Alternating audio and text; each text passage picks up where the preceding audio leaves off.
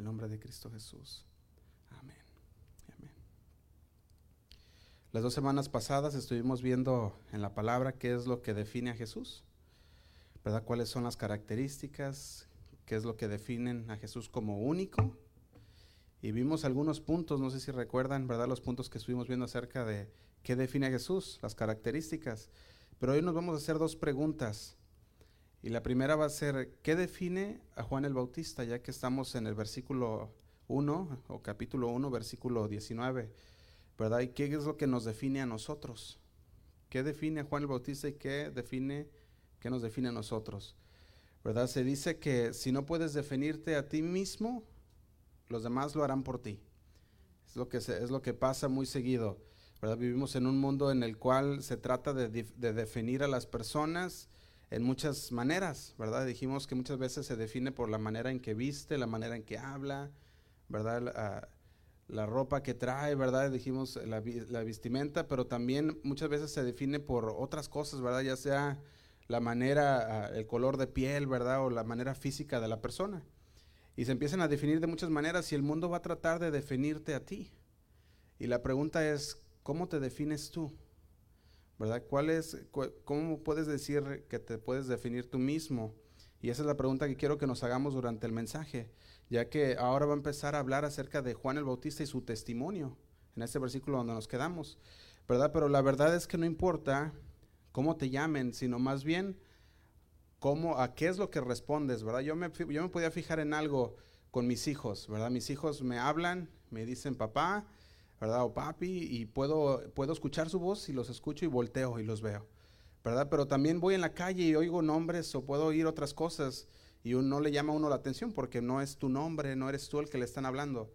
Pero cuando, cuando empiezan a hablarte y, y por ejemplo a mí, Josué, pues uno voltea, ¿verdad? O pastor y voltea uno, pero cuando empieza el mundo a decir muchas cosas, ¿verdad? no importa lo que digan, sino más bien a qué tú respondes, porque a lo que respondes es a lo que te está definiendo. Eso, así es como te estás definiendo tú mismo. Entonces decíamos, ¿quiénes somos nosotros? ¿Cómo nos podemos definir a nosotros mismos? ¿Cuál es nuestra esencia? ¿Verdad? o cuál es el conjunto de rasgos que definen quiénes somos nosotros? ¿Cuáles son esas características? que nos permite distinguir nosotros, a, distinguir nosotros de otros, ¿verdad? ¿Qué es eso que nos distingue de los demás? Y yo veía dos fechas importantes dentro del ser humano, y una es el día de su nacimiento, y la otra es cuando descubre para qué fue hecho. Y eso es lo que el Señor nos va a decir por medio de la palabra. Si tú vas a Efesios 1.3, antes de entrar al Evangelio de Juan, Efesios 1.3 dice así, dice, bendito sea el Dios, y Padre de nuestro Señor Jesucristo, que nos bendijo con toda bendición espiritual en los lugares celestiales en Cristo. Y dice el 4, según nos escogió en Él antes de la fundación del mundo, para que fuésemos, ¿qué dice? Santos y sin mancha delante de Él. Y dice el 5, en amor habiéndonos predestinado para ser adoptados hijos suyos por medio de Jesucristo según el puro afecto de su voluntad. Y dice el 6, para alabanza de la gloria de su gracia, con la cual nos hizo aceptos en el amado Cristo Jesús. Amén. Él es el amado. La palabra nos revela para qué fuimos creados y es para alabanza de la gloria de su gracia. Que cada día de nuestras vidas sea un día en el cual nuestra vida, nuestra manera de vivir le dé la gloria a Dios en alabanza. Esa alabanza es haciendo la voluntad de Dios, obedeciendo la palabra de Dios. Y Él mismo, el Señor, es quien nos empieza a definir de acuerdo a su perspectiva y no de acuerdo a la manera en que nos vemos físicamente o en otras maneras. Dijimos, había diferentes atributos, ¿verdad? Que, que la gente nos puede empezar a juzgar, por la cual nos puede juzgar, ¿verdad? Y dijimos, muchas veces puede ser el estatus, fíjate, aquí en Estados Unidos hasta el estatus legal, ¿verdad? Pero normalmente ya sea el estatus social, económico, ¿verdad? Pueden juzgar ah, o a veces por los errores pasados que cometiste y la gente empieza a juzgar por esos, empieza a, definirnos por esas cosas que pasaron.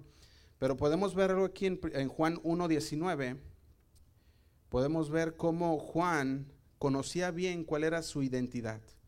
Él conocía bien su identidad y nos la dice también a nosotros. Y vamos a empezar a leer en Juan 1, 19, que es donde vamos a basar nuestro estudio del, del 19 al 23. Y dice así, dice, este es el testimonio de Juan. Cuando los judíos enviaron de Jerusalén sacerdotes y levitas para que le preguntasen, ¿tú quién eres? Dice el 20, confesó y no negó, sino confesó, yo no soy el Cristo. Y dice el 21, y le preguntaron, ¿qué pues? ¿Eres tú Elías? Dice, dijo él, no soy. ¿Eres tú el profeta? Volvió a responder, no. Y dice el 22, le dijeron, ¿quién, pues, quién eres? ¿Verdad? Y dice, pero ¿qué debemos para que, para que demos respuesta a los que nos enviaron? ¿Qué decís de ti mismo? Le hace otra pregunta. Y dice el 23, dijo, yo soy la voz de uno que clama en el desierto, enderezad el camino del Señor, como dijo el profeta Isaías. Podemos ver algo aquí, la pregunta de los escribas, ¿verdad? De los fariseos. Aquí podemos ver que hay un trasfondo más amplio dentro de estas preguntas que le hacen. O sea, no iban ellos, los sacerdotes y levitas, preguntando a toda la gente quién eres tú y defínete, ¿verdad? Sino que había un trasfondo todavía más largo de por qué fueron ellos a preguntar estas cosas.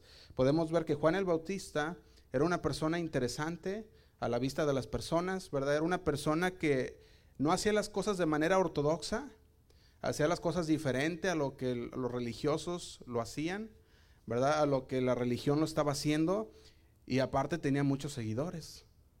Este era Juan el Bautista, ¿verdad? Y hace, hace una semana, no sé si recuerdan, tomamos un tiempo para hablar de quién era Juan el Bautista y estuvimos hablando quién era él, ¿verdad? Y cómo fue ese, ese bautismo del Espíritu Santo aún desde el vientre de su madre, así como, como estuvo con Jesús. Y todo eso lo estuvimos viendo y empezamos a ver cuántas veces Juan el Bautista se mencionaba en el Nuevo Testamento, que son 89 veces, ¿verdad? Y aparte de eso, de las 89 veces vimos que nació de una pareja que ya era anciana, ¿verdad? Pero también vimos que Jesús y Juan el Bautista eran familiares, ¿verdad? Venían eh, de la misma familia de parte de sus madres, ¿verdad? Entonces Juan también por las palabras de Jesús, le, dijo esto Jesús a Juan, ¿verdad? A, los seguidores de Juan y a los que estaban ahí también. En Lucas 16, 16 les dijo esto. Les dijo, la ley y los profetas eran hasta Juan. Así que podemos decir que el último de los profetas aquí fue el apóstol, no el apóstol, ¿verdad? Porque ahí está Juan, el, el, eh, el eh, ¿cómo dijimos? El, el discípulo de Jesús, y está Juan, eh, Juan el Bautista. Y aquí está hablando de Juan el Bautista.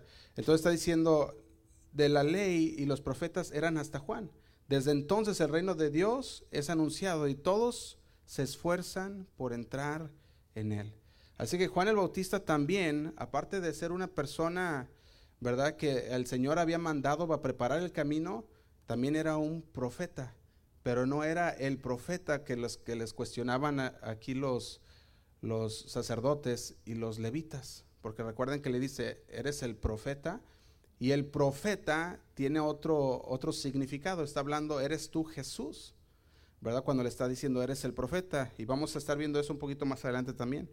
Entonces, tú te puedes imaginar a Juan el Bautista en el desierto, ¿verdad? Vivía en el desierto una persona que vestía ropa, dice ahí, de pelo de camello, lo puedes encontrar en Marcos 1.6, que comía saltamontes y miel, si te puedes imaginar una persona así, predicando el Evangelio, sin importar quién estuviera escuchando, decía la verdad, no importando quién estaba, si estaban ah, jefes o si estaban cualquier persona, él decía la verdad y de hecho se metió en problemas por seguir la verdad, que llegó hasta la cárcel y eso lo llevó hasta su muerte por predicar la verdad y por decir la verdad. Y los líderes religiosos trataban de definir siempre quién era Juan. Ellos decían, pues Juan se ve medio raro y actúa medio raro, pero se parece a Elías. ¿Será Elías? Y empezaban empezaban a hacerse preguntas, ¿verdad? Los, líderes religiosos veíamos que trataban de definir por su propia cuenta quién era Juan el Bautista, ¿verdad? Y no sé si recuerdan ustedes que los, los levitas, los escribas, los fariseos y los sacerdotes de ese tiempo eran muy ortodoxos, estaban muy ah, apegados a la ley. ¿Verdad? Y si no estaba en la ley, no lo, no lo aceptaban. Entonces ellos son los que mandan a preguntar a Juan el Bautista, ¿quién eres? ¿Quién eres tú? ¿Verdad? Nosotros vemos que mandan una comitiva desde Jerusalén. Si tú vas a Juan 1.19, dice así, este es el testimonio de Juan. Cuando los judíos enviaron a Jerusalén, de Jerusalén, perdón, sacerdotes y levitas. Aquí mandan de Jerusalén una comitiva de sacerdotes y levitas para Juan, para que le preguntase qué cosa. Dice ahí, ¿tú quién eres? Y esa es la pregunta que quiero hacernos el día de hoy. ¿Tú quién eres? Si te preguntaran el día de hoy, ¿tú quién eres? ¿Podrías definirte, definir quién eres tú? Simplemente con palabras decir quién eres tú. ¿Puedes definir qué es lo que el Señor ha hecho en tu vida? Porque antes eras una persona, pero ahora ya no. Ahora eres una persona transformada, una persona nueva. ¿Puedes definirte como esa persona nueva? Fíjate, dice el versículo 20. Confesó, y no negó, sino confesó, yo no soy el Cristo. Y dice el 21, y le preguntaron, ¿qué pues? ¿Eres tú Elías? Fíjate, estos, estos nombres de los que empiezan a decir de aquí, que dijimos es el Cristo, aquí no estaba hablando tampoco de Jesucristo, aquí estaba hablando de Cristo el, ungido, que ellos sabían que vendría, ¿verdad? Ellos sabían que iba a venir Jesús, y aquí, aquí la pregunta le está hablando, ¿eres el Cristo? ¿Eres el ungido que va a venir? ¿Eres Jesús? Juan el Bautista dice, no, no soy Jesús, no soy el ungido, el Cristo. Y le pregunta una vez, ¿qué pues? ¿Eres tú Elías? Y decimos, nosotros podemos ver que Elías era un profeta en el cual desde el Antiguo Testamento se había dicho que vendría, ¿verdad? Si tú vas a Malaquías 3.1, vamos a, ver cómo desde, desde, desde antes ya nos había dicho la palabra que vendría aquel que vendría con el espíritu de Elías también. Pero fíjate, Malaquías 3.1 dice así, dice, he aquí, yo envío mi mensajero, el cual preparará el camino delante de mí, y vendrá súbitamente a su templo el Señor a quien vosotros buscáis, y el ángel del pacto a quien, a quien deseáis vosotros. He aquí viene, ha dicho Jehová, de los ejércitos. Fíjate, los escribas, los fariseos, así también como los levitas y los sacerdotes, ellos conocían el Antiguo Testamento. Y al conocer esto, ellos decían, ¿será él? ¿Será él el Elías que nos habló en Malaquías 3.1 que vendría? Pero también dice Malaquías 4.5, dice así. Malaquías 4.5 dice, He aquí yo os envío el profeta Elías, antes que venga el día de Jehová grande y terrible. Nos dice, yo les envío el profeta Elías. Así que los judíos ya esperaban a Elías. Ellos ya estaban esperando a Elías que regresara en forma humana justo antes de la venida de Jesús. Y por eso es que aquí les está preguntando, ¿eres tú Elías? Ellos tenían esto muy vivo en sus corazones, que cuando viniera el Mesías, primero tendría que haber, tenía que llegar Elías, ¿verdad? Y por eso vieron a Juan el Bautista con muchas características de Elías. Fíjate, segunda de Reyes 1.8 la forma de vestir de Juan el Bautista asemejaba la forma de vestir de Elías. Segunda de Reyes 1.8 dice así. Pueden leer en la pantalla si gustan. Dice, y ellos le respondieron, un varón que tenía vestido de pelo y ceñía sus lomos un cinturón de cuero. Entonces él dijo, es Elías Tisbita. Fíjate, ahí ya conocían por su vestimenta, ah, es Elías. Igualmente con esa vestimenta lo puedes ver y comparar con la vestimenta de Juan el Bautista. Dice la palabra que vestía un vestido de una, una ropa de pelos de camello, nos dice ahí. Era entretejida esa ropa, ¿verdad? Pero también nos dice que era una persona que vivía en el desierto, que tenía el voto nazareno, o sea que nunca, se, nunca le iba a pasar tijera por, la, por el pelo, ¿verdad? Así que tenía el pelo largo, te puedes imaginar esa persona pero entonces, eso es lo que ellos veían. Veían una similitud en quién era Elías con, con Juan el Bautista. Fíjate, otra característica era el mensaje que predicaban. Juan el Bautista predicaba el mensaje de arrepentimiento, ¿verdad? Sin importar quién estuviera ahí, dijimos, eso fue lo que le hizo caer en la cárcel. ¿Por qué? Porque le empezó a decir a Herodes que estaba en pecado. Dice, Herodes, estás en pecado. ¿Por qué? Porque estás con la esposa de tu hermano Felipe. Y al estar con la esposa de su hermano le decía, estás en pecado. Y a esto no le agradó a la esposa ni a, ni a él. ¿Y qué pasó? Lo encarcelaron.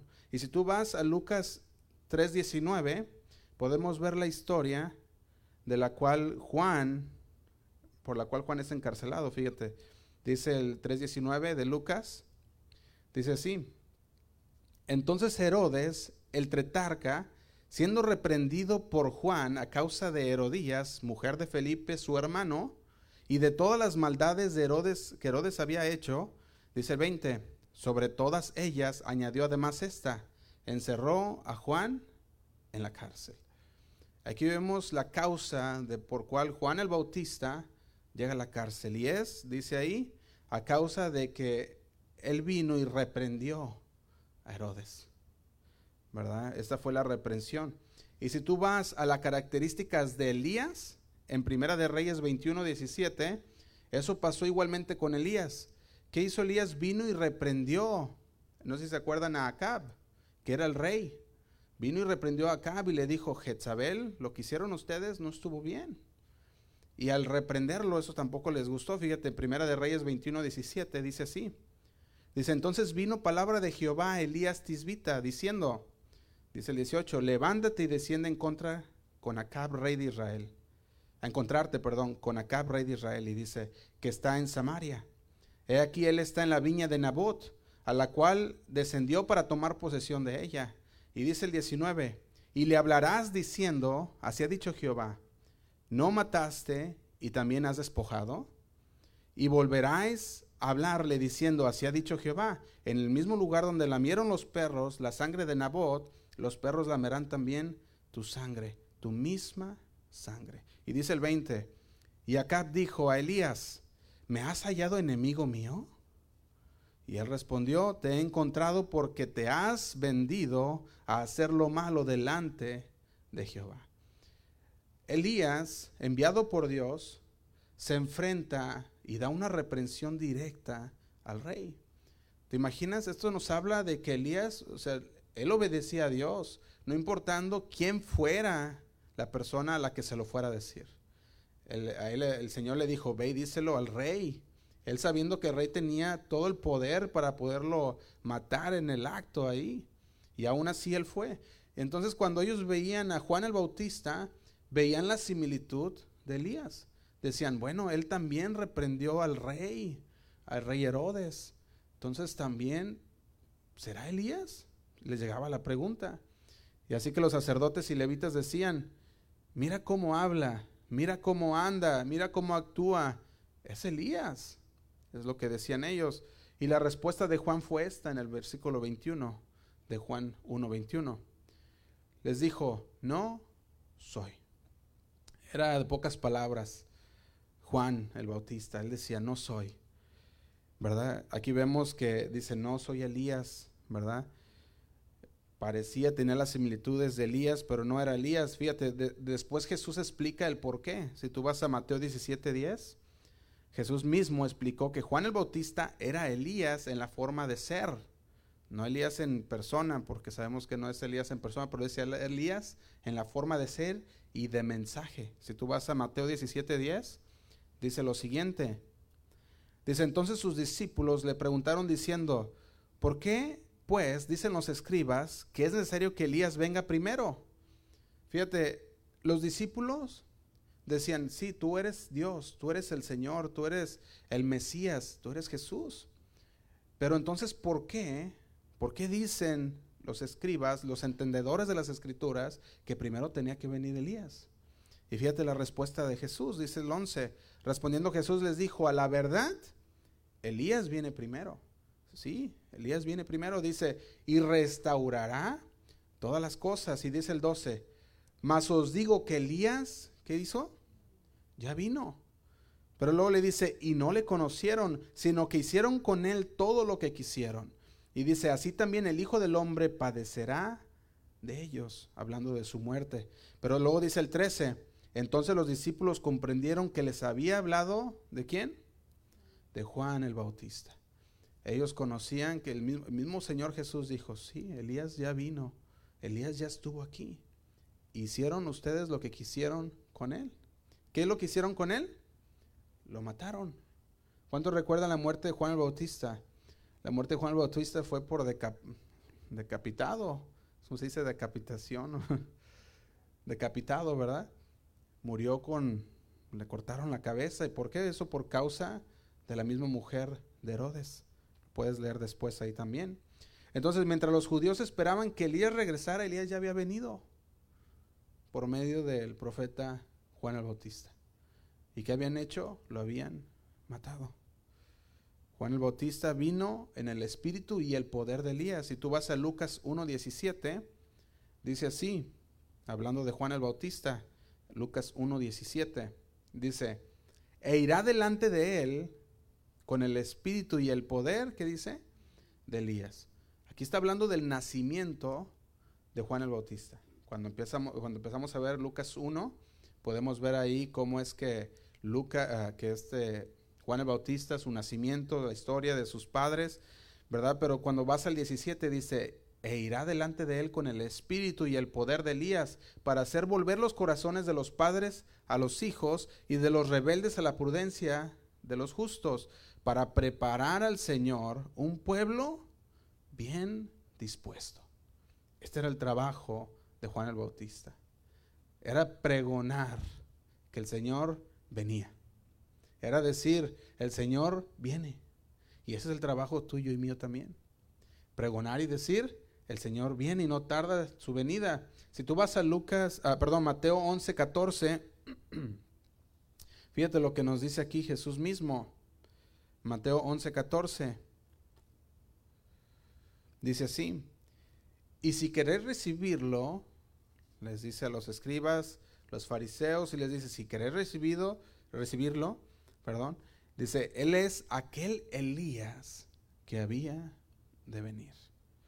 Fíjate, así que el pueblo de Israel, si hubiera aceptado el mensaje de Juan el Bautista, que Jesús es el Mesías, ellos también reconocen que Juan el Bautista regresaba en lugar de Elías. Si, hubieran, si ellos hubieran, el pueblo hubiera aceptado que, que el mensaje de Juan era el verdadero, entonces ellos hubieran aceptado también que él había, cuando él, cuando él presentó al Mesías.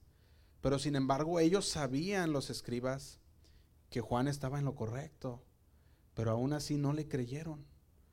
¿Cuánto más no le iban a creer a Jesús también, mismo Mesías? que había venido. Fíjate, dice Juan 1.21, le preguntaron a, Juan el Bautista, ¿eres tú el profeta? Y dijimos que aquí habla, cuando habla del profeta, está hablando de Jesús, el Mesías que vendría. ¿Cuál profeta hablaban? Vamos a ir a Deuteronomio 18, 18 para conocer cuál profeta era el que hablaban aquí. Deuteronomio 18, 18 dice de la siguiente manera. Dice, profeta les levantaré de en medio de sus hermanos, como tú, y pondré mis palabras en su boca, y él hablará todo lo que yo le mandare. Y dice el 19, mas a cualquiera que no hiere mis palabras, que él hablare en mi nombre, yo le pediré cuenta. Y dice el 20, el profeta que tuviere la presunción de hablar palabra en mi nombre, a quien yo no le haya mandado hablar, o que hablar en nombre de dioses ajenos, el tal profeta morirá. Ellos conocían bien la palabra. Ellos decían, llegaron delante de Juan el Bautista y le dijeron, Juan, ¿eres el profeta? El profeta que nos menciona, que nos mencionó Moisés. El profeta que nos dijo Moisés que vendría, que levantaría profeta del medio de nuestros hermanos. Aquí estaba hablando de Jesús. En Hechos 3 también nos habla de aquel profeta en el discurso de Pedro, si recuerdan ustedes en Hechos 3, Vemos ese discurso de Pedro y dice así en el versículo 22. Versículo 22 dice así. Dice, porque Moisés dijo a los padres, el Señor vuestro Dios os levantará profeta de entre vuestros hermanos, como a mí. Dice, a él oiréis en todas las cosas que os hable. Y dice el 23, y toda, y toda alma que no oiga a aquel profeta será desarraigada del pueblo. Y dice el 24, y todos los profetas desde Samuel en adelante, cuantos han hablado, también han anunciado estos días. Dice el 25, vosotros sois los hijos de los profetas y del pacto que Dios hizo con nuestros padres, diciendo a Abraham, en tu simiente serán benditas todas las familias de la tierra. y dice el 26, a vosotros primeramente Dios, habiendo levantado a su Hijo, lo envió para que os bendijese a fin de que cada uno se convierta de su maldad. Cuando Pedro está hablando en este discurso, menciona lo que, lo que Moisés había dicho. Moisés había dicho que el Señor, vuestro Dios, levantaría profeta, ¿verdad? Aquí ya estaba refiriéndose también Pedro a Jesús, le estaba llevando por la historia de todo lo que había pasado también para llegar a decirles que Jesús es aquel profeta prometido desde, desde Moisés. Pero si tú vas a Hechos 7, también Esteban lo menciona en Hechos 7, 37 dice así, Hechos 7, 37, dice, este Moisés es el que dijo a los hijos de Israel, profeta os levantará el Señor, vuestro Dios, de entre vuestros hermanos, como a mí, a él oiréis. Fíjate, esto está hablando Esteban acerca de lo que Moisés había dicho. Y todos estos versos nos, nos muestran cuál era el profeta al cual los sacerdotes y los levitas le preguntaban a Juan el Bautista, ¿eres tú el profeta? Aquel que Moisés había dicho que vendría.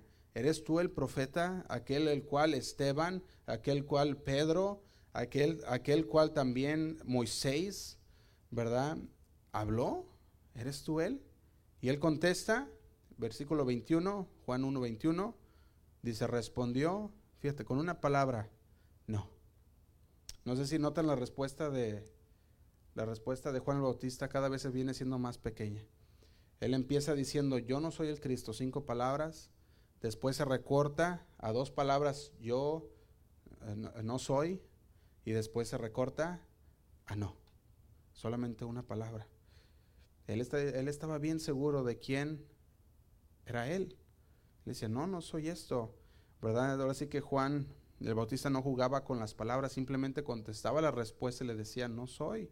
¿Verdad? Así que para la comitiva que habían mandado de Jerusalén, todo esto se empezaba a poner difícil. Porque decían, bueno, es que nosotros pensamos que era el Elías, que él era el profeta, que él era el Cristo, el ungido de Dios, pero él nos dice que no es ninguna de estas cosas. Entonces, ¿quién es él? Todas sus opciones se habían agotado. Decían, entonces, ¿Cómo vamos a saber quién es él? Y fíjate, dice el 22, Juan 1, 22. Le dijeron, pues ¿quién eres? Para que demos respuesta a los que nos enviaron. ¿Qué dices de ti mismo? No sé si recuerdan lo que dijimos hace unos momentos. Tenemos que saber quiénes somos para también saber quiénes no somos. Tenemos que estar bien claros quiénes somos para también saber quiénes no somos. Y Él les va a decir quién es. Él les va a decir quién es Él. Y la respuesta no es la que ellos esperaban. En vez de decir que Él era alguien importante, que había sido enviado de Dios, ¿verdad? que era una persona al cual deberían, no sé, ¿verdad? Rendirle culto o algo. Él no hace nada de eso, sino que humildemente podemos ver en el versículo 23 lo que responde Juan el Bautista y le dice, yo soy la voz de uno que clama en el desierto. Enderezad el camino del Señor. Fíjate lo que nos habla aquí. Le está diciendo, yo soy el que clamo en el desierto. Yo soy esa voz que clama en el desierto. La voz que clamaba Juan el Bautista, ¿qué decía? Enderezad el camino del Señor. Y luego dice, como dijo el profeta Isaías. Juan vino a rectificar los errores del pueblo en cuanto a los caminos de Dios. ¿Qué había pasado? Se habían salido de los caminos de Dios. Habían hecho una religión de lo que, de lo que Cristo había hecho de una relación. Ahora ellos tenían una religión, ellos ya tenían muchas, ah, ponían todo su esfuerzo en las tradiciones más que en la palabra de Dios. Y eso es lo que hacían. Fíjate, Isaías 55, 8, cuando tú vas y lees lo que dice, lo que decía Isaías, dice esto. Dice, porque mis pensamientos no son vuestros pensamientos, ni vuestros caminos, mis caminos, dice Jehová. cuando vemos la palabra camino y andar, que también lo puedes encontrar en Efesios, lo que nos está hablando aquí, está hablando de términos, el cual nos habla de conducta cuando nos habla del camino. Enderezar el camino está hablando, enderecen su conducta. Cambien su forma de ser. No sean rebeldes contra el Señor. Eso es lo que le estaba diciendo Juan el Bautista. Enderezad el camino del Señor. Cambien de conducta. Conviértanse a Dios. Conviértanse de sus pecados a Dios. Juan venía con un mensaje y, lo que decía él es, tienen que enderezar sus caminos. Todo aquello que se había, que se había hecho ah, torcido, todo aquel camino que se había torcido por las falsas doctrinas, por los falsos mensajes, falsos pastores, falsos profetas, o por la misma religiosidad, el camino estaba torcido. Y Juan el Bautista decía, yo soy la, la voz que clama en el desierto, enderecen sus caminos porque Cristo viene. Si tú vas a Hebreos 9.10, Hebreos 9.10, fíjate lo que nos habla aquí. Dice así, dice, ya que, ya que consiste solo de comidas y bebidas y diversas abluciones y ordenanzas acerca de la carne, impuestas hasta el tiempo de, hasta el tiempo de reformar las cosas. Cuando hablamos de reformar las cosas, se había perdido una relación con Dios y se había empezado a llevar una religiosidad dentro del templo. El templo ya las personas no iban para tener una relación con Dios, ya iban nomás porque pues era domingo o porque era el día de servicio y eso es a lo que iban. Y después ellos salían y vivían una vida que no agradaba a Dios. Y aquí les está diciendo en el, en el Hebreos 9.10, les está diciendo, sí, hay muchas cosas las cuales empiezan a, se empiezan a hacer rituales dentro de nuestras vidas. Un ritual es algo que nosotros ya lo hacemos por costumbre, no porque, no, no porque amamos a Dios o porque queramos aprender más. Y eso es lo que estaba pasando. Y le dice, no, no es esto. Ahora tiene que haber qué. Le dice ahí, eso era antes, hasta las formas, hasta, hasta después ah, que se reformó las cosas. Está hablando de reformar. ¿Qué es, qué es reformar? Si vas a Jeremías 2.13, fíjate lo que, lo que había pasado, cómo se habían desviado el pueblo. Jeremías 2.13, estos eran los males del pueblo. Dice así, porque dos males ha hecho mi pueblo.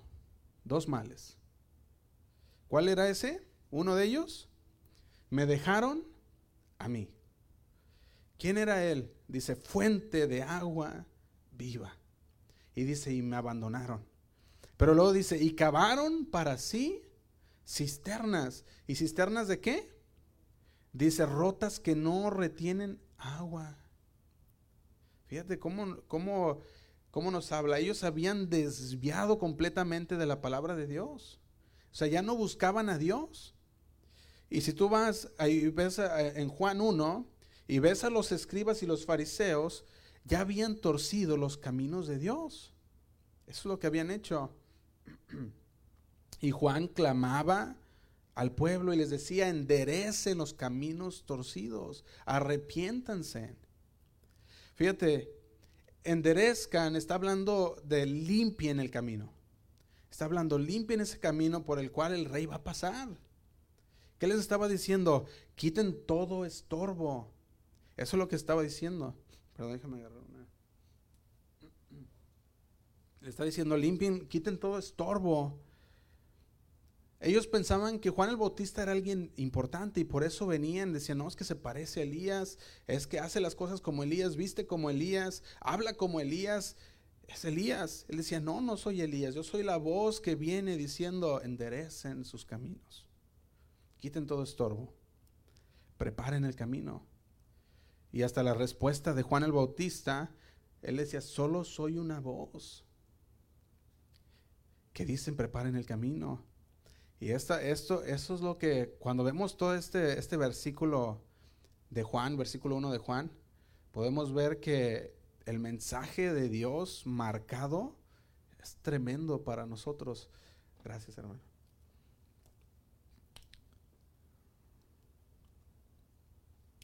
Era una respuesta humilde de parte de Juan el Bautista.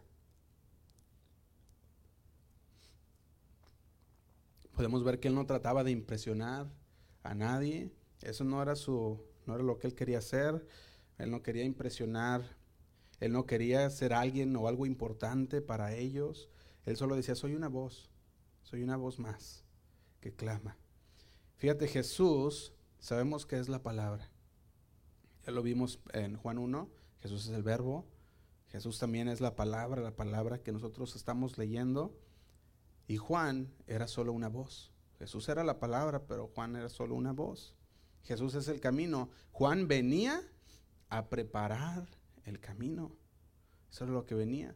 Venía a preparar el camino para el camino. Está curioso eso, pero él era, el Señor dice, yo soy el camino, la verdad y la vida.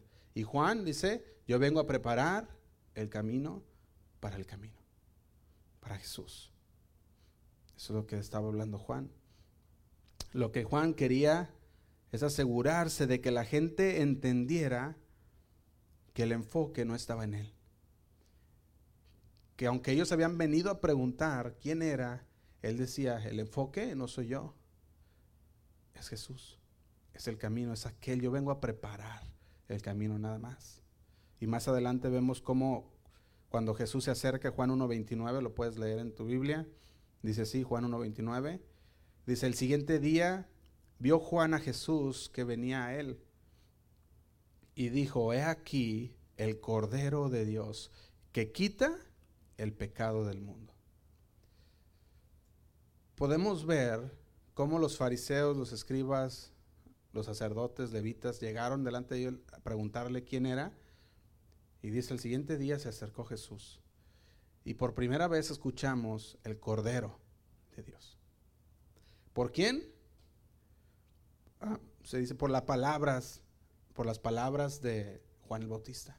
Fíjate, esas palabras son tan tremendas, el Cordero de Dios. Porque ¿qué hacían en ese tiempo? Tenían que venir y sacrificar un cordero por los pecados de la gente venían, ¿verdad? Y ellos sacrificaban ese cordero. Y por primera vez Juan dice, aquí viene. Dice 29, 1.29. El siguiente día vio Juan a Jesús que venía a él y dijo, he aquí el cordero de Dios que quita el pecado del mundo. Dice, versículo 39, dice así. Y mirando a Jesús que andaba por ahí, dijo, he aquí una vez más el cordero de Dios. Y dice el 37, le oyeron hablar los, los dos discípulos y siguieron a Jesús. Vemos que los discípulos que estaban con Juan oyen hablar a Juan diciendo, Él es el Cordero de Dios. Y sus dos discípulos se levantan y dicen, nos vamos con Él. Y Él no buscaba retener a la gente. Eso no era eso, eso no lo que Él buscaba. Él buscaba apuntar a la gente a quién? A Jesús. Fíjate, Juan 3, versículo 26, dice así. Sus mismos eh, las mismas personas, ¿verdad? Le preguntaron sobre su ministerio y él respondió esto. Juan 3, 26 dice, y vinieron a Juan y le dijeron, rabí, mira el que estaba contigo al otro lado del Jordán, de quien tú diste testimonio, que dice, bautiza y todos vienen a él. Fíjate, los discípulos de Juan les llegó una envidia. Oye, ¿cómo está eso? Aquel que tú dijiste que es el Cordero de Dios, ahora está bautizando del otro lado del río. Y dice el 27, y respondió Juan y dijo, ¿no puede el hombre recibir nada si no le fuere dado del cielo? Y dice el 28, vosotros mismos me sois testigos de que dije, yo, ¿qué dijo él?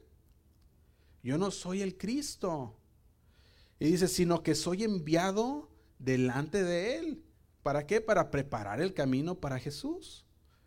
Entonces, ¿por qué Ahora sí, como decimos los mexicanos, ¿por qué se agüitaban? ¿Verdad? Porque decía, si Él es, Él es el camino, Él es la verdad. Si Él es la persona que nosotros esperábamos, ¿por qué entonces vienes a quejarte diciendo por qué está bautizando? Fíjate, el 28 les dice, el 29, perdón, dice, el que tiene la esposa es el esposo, mas el amigo del esposo que está a su lado, que dice, y le oye, se goza grandemente de la voz del esposo. Así pues, este es mi gozo, está cumplido. Él decía, aquí está. Fíjate, el versículo 30 continúa diciendo, es necesario, ¿qué dice? Que Él crezca, pero que yo mengue. Dice, es necesario que Él continúe, que Él siga adelante y yo voy a empezar hacer menos. Fíjate, su enfoque siempre fue, mírenlo a Él. Y por eso, cuando, cuando yo estudiaba este, este, estos versículos de, del Evangelio de Juan, yo veía el interés de Juan el Bautista en diciendo, a mí no me miren, miren, mírenlo a Él.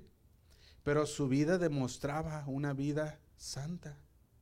Fíjate, la comitiva de Jerusalén estaba resuelta en definir quién era Juan por su forma de vestir, por la forma en la que, en la que hablaba, por la forma en, podemos decir muchas formas, ¿verdad? Porque ya vimos que le decían Elías, eso quiere decir que ya lo estaban poniendo, estaban tratando de ponerlo en un cuadro, ¿verdad? Que ellos habían formado de Elías.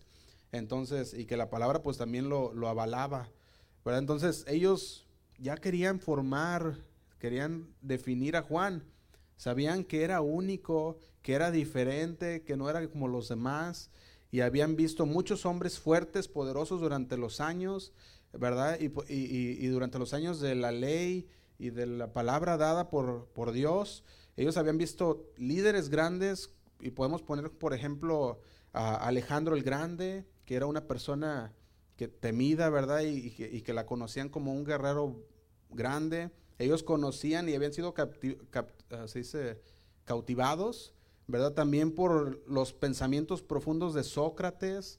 Ellos tenían todo esto, pero también ellos habían visto la fe de Abraham, ellos habían visto cómo Moisés era un buen líder, ellos habían visto la fuerza y la valentía de David. O sea, todo eso tenían en su repertorio de conocer. Y entonces ellos podían conocer cuando una persona era diferente a las demás. Ellos dijeron, Juan el Bautista es Elías, es una persona diferente. Y ellos habían aprendido mucho de todos estos, uh, pueden decir, personajes de la Biblia que ellos tenían desde el Antiguo Testamento. Y querían saber ahora si Juan el Bautista era el Cristo. Y su respuesta no fue como la de mucha gente que quiere hacerse grande o importante, ¿verdad? Sino que ellos vieron que su respuesta fue una respuesta humilde y sencilla, no no soy. Fíjate, su respuesta no fue atraer más gente, ¿verdad? Que lo siguiera. Su respuesta no fue una respuesta que se exaltara. Su respuesta fue una su respuesta rápida y sencilla.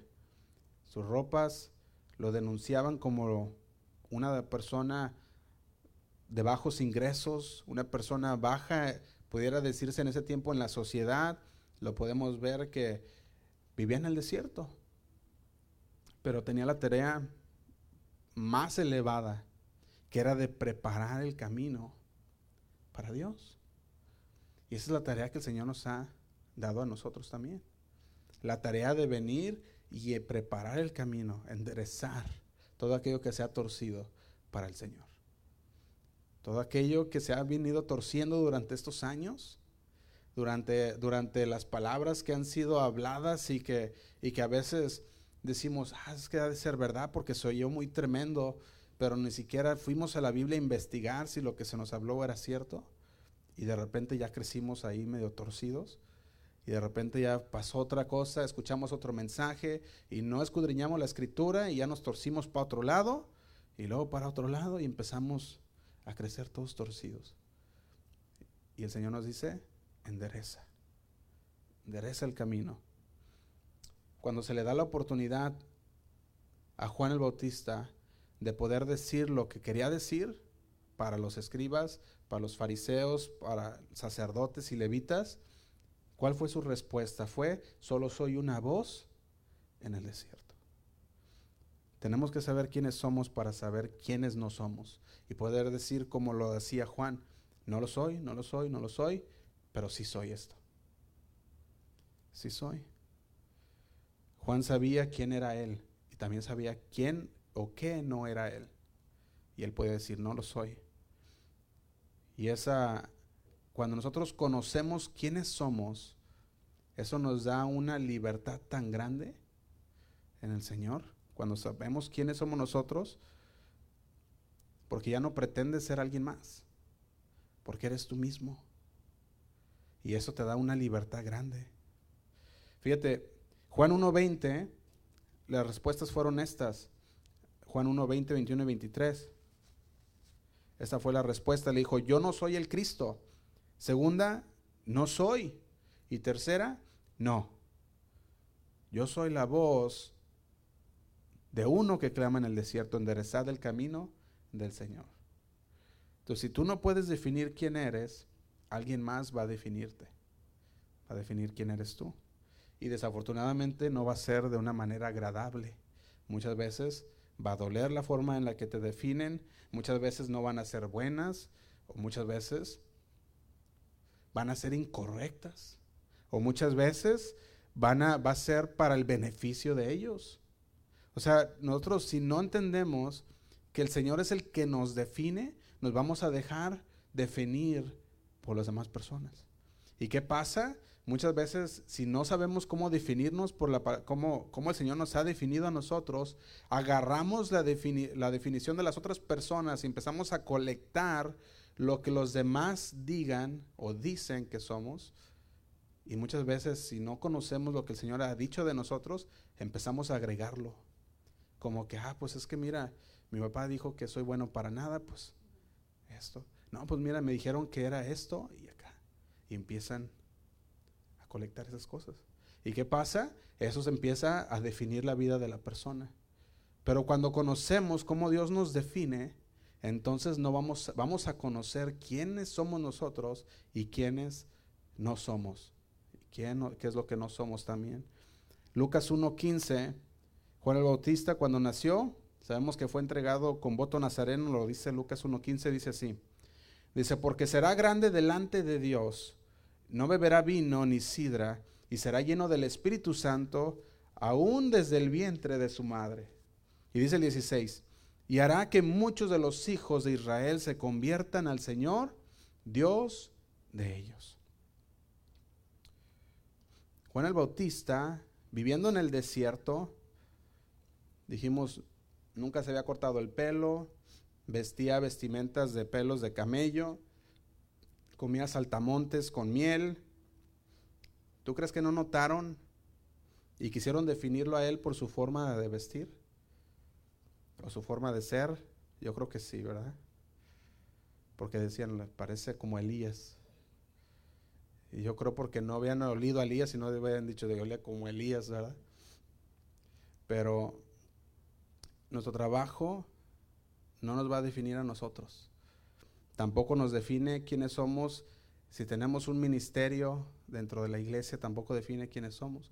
Muchas veces pensamos y decimos, no, pues es que está en la alabanza, ¿verdad? O estamos sirviendo al Señor y pensamos, no, pues son personas que están entregadas a Dios.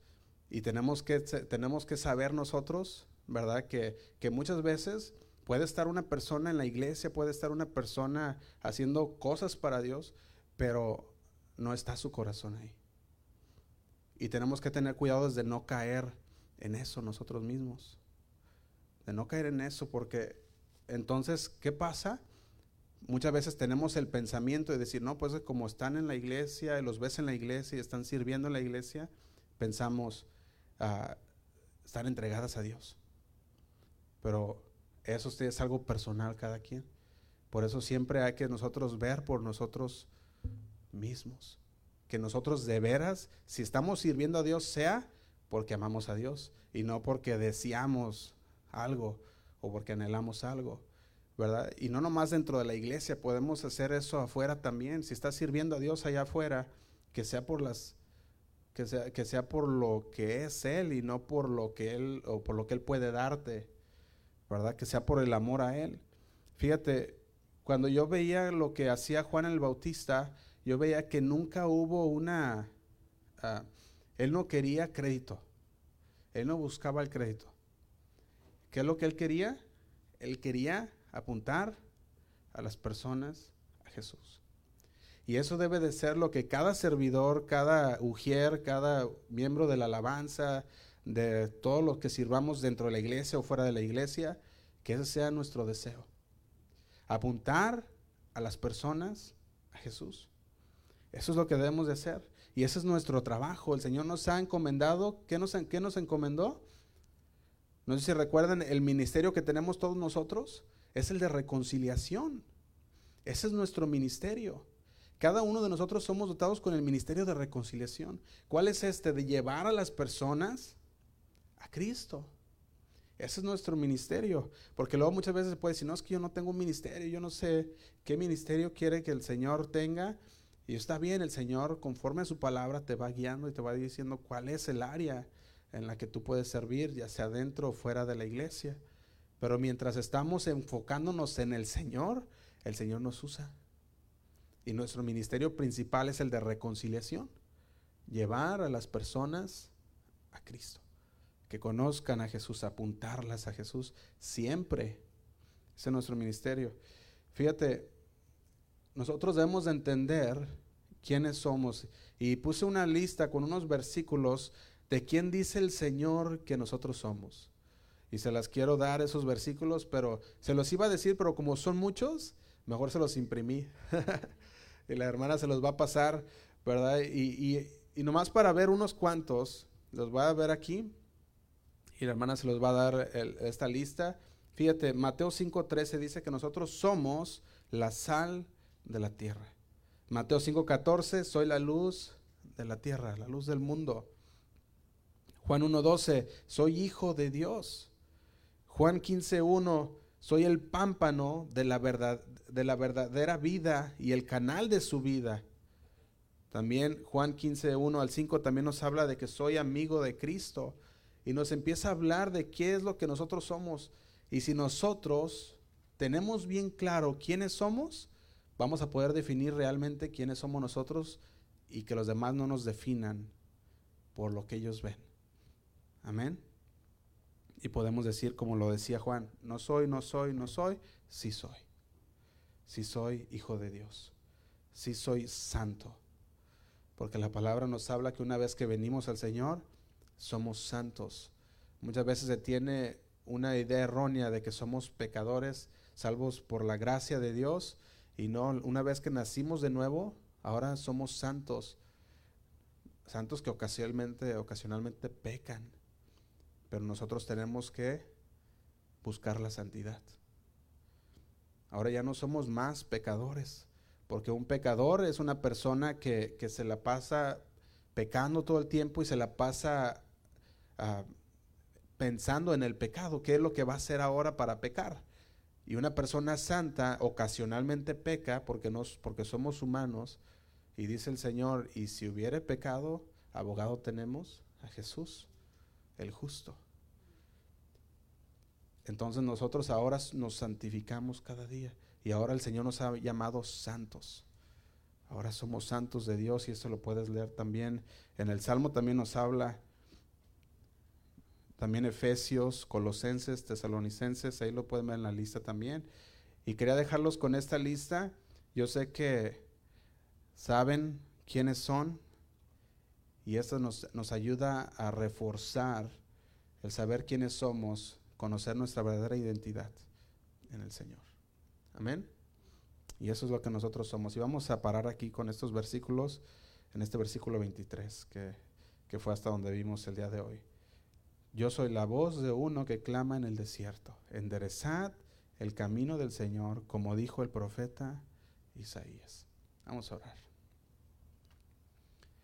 Señor, te damos gracias por tu palabra, Señor.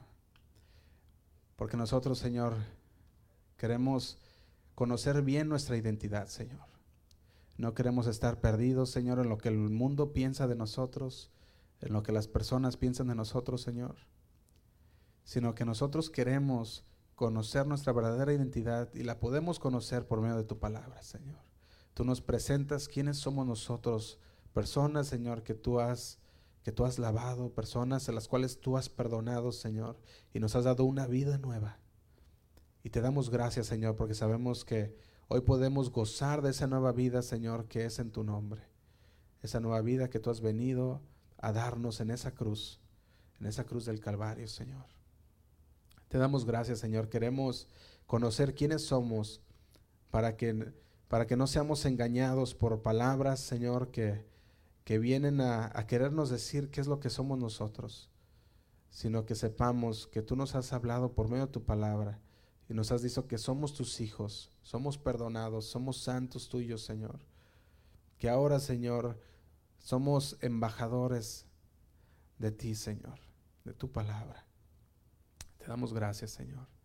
Queremos ser esas personas que te obedecen, Señor, y no solamente oidores, sino que sean obedientes, Señor, a tu palabra. Ayúdanos, Señor. Te pedimos por mis hermanos que están aquí, Señor, y los que están en sus casas también que tú seas el que sigas hablando a sus corazones por medio de tu palabra, que este estudio no se quede aquí nada más, Señor, sino que se vaya en sus corazones, vayan meditándolo, Señor, y que puedan ellos estudiarlo en sus casas, Señor. También aquellos que están en sus casas por causa de enfermedad, te pedimos por cada uno de ellos que tú sigas restaurando sus cuerpos, Señor. Aquellos que no pudieron venir por circunstancias adversas, Señor, también te pedimos por ellos, que tú sigas, Señor, obrando en esas situaciones en las cuales les ha prohibido, Señor, o les ha impedido venir a este lugar a escuchar tu palabra. Te damos gracias por cada uno de ellos, Señor. Ayúdanos, Padre. Te pedimos, Señor, que tú vayas con cada una de las personas que están aquí. Guíalos, Señor. Que ellos, que tú vayas enfrente de ellos, Señor. Que ellos puedan regresar a su casa salvos, Señor. Que nada, Señor, pueda impedirles que puedan llegar a su destino bien, Señor. Te lo pedimos en el nombre de Cristo Jesús. Gracias, Señor. Amén. Que Dios les bendiga, hermanos.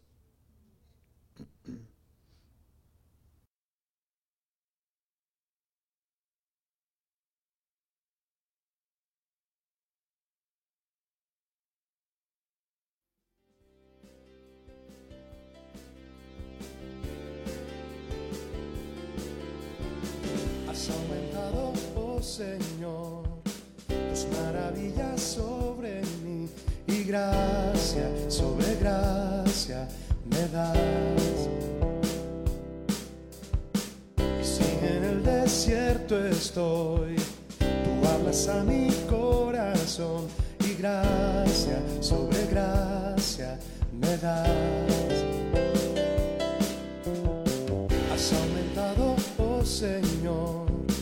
Tus maravillas sobre mí y gracia sobre gracia me das. Y si en el desierto estoy, tú hablas a mi corazón y gracia sobre gracia me das. Tus bondades infinitas son, no las puedo contar. Tiempo suficiente para hablar de todo lo que has hecho tú, Jesús. Grandes son tus obras,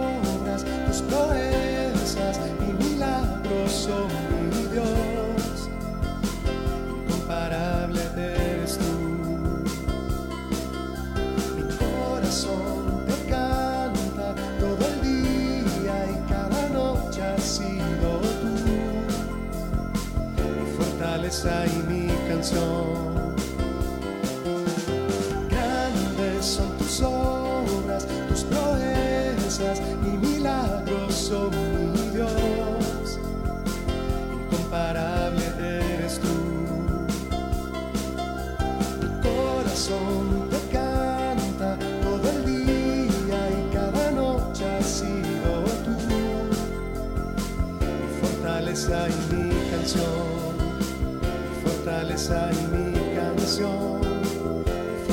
fortaleza y mi canción, mi fortaleza y mi canción.